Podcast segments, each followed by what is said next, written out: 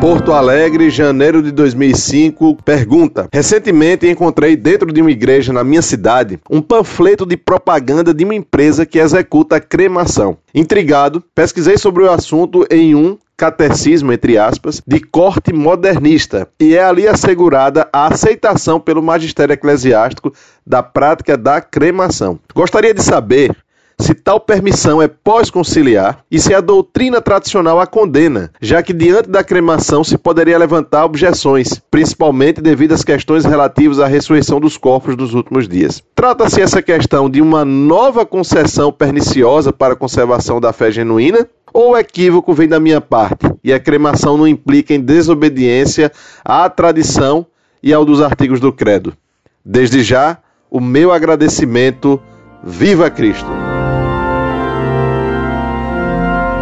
Muito prezado, salve Maria. A cremação sempre foi proibida pela Igreja. Quem a praticava eram os pagãos romanos e gregos, e por isso ela sempre foi indicativa de paganismo ou de ateísmo. Os ímpios se faziam cremar para significar com isso que eles não acreditavam na ressurreição dos corpos. Na verdade, a queima do cadáver não impede a ressurreição no último dia do juízo final, mas ela era uma forma de os ateus significarem que não acreditavam nem em Deus, nem na ressurreição final. Daí a condenação da cremação. Se não me equivoco, pois não tenho à mão a data da mudança, foi após as mudanças do Vaticano II que se mudou também a prática da Igreja quanto à cremação.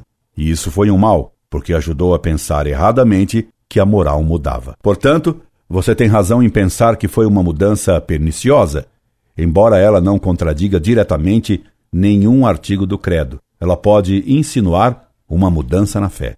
E por isso é má. Incorde Jesus Semper, Orlando Fedeli.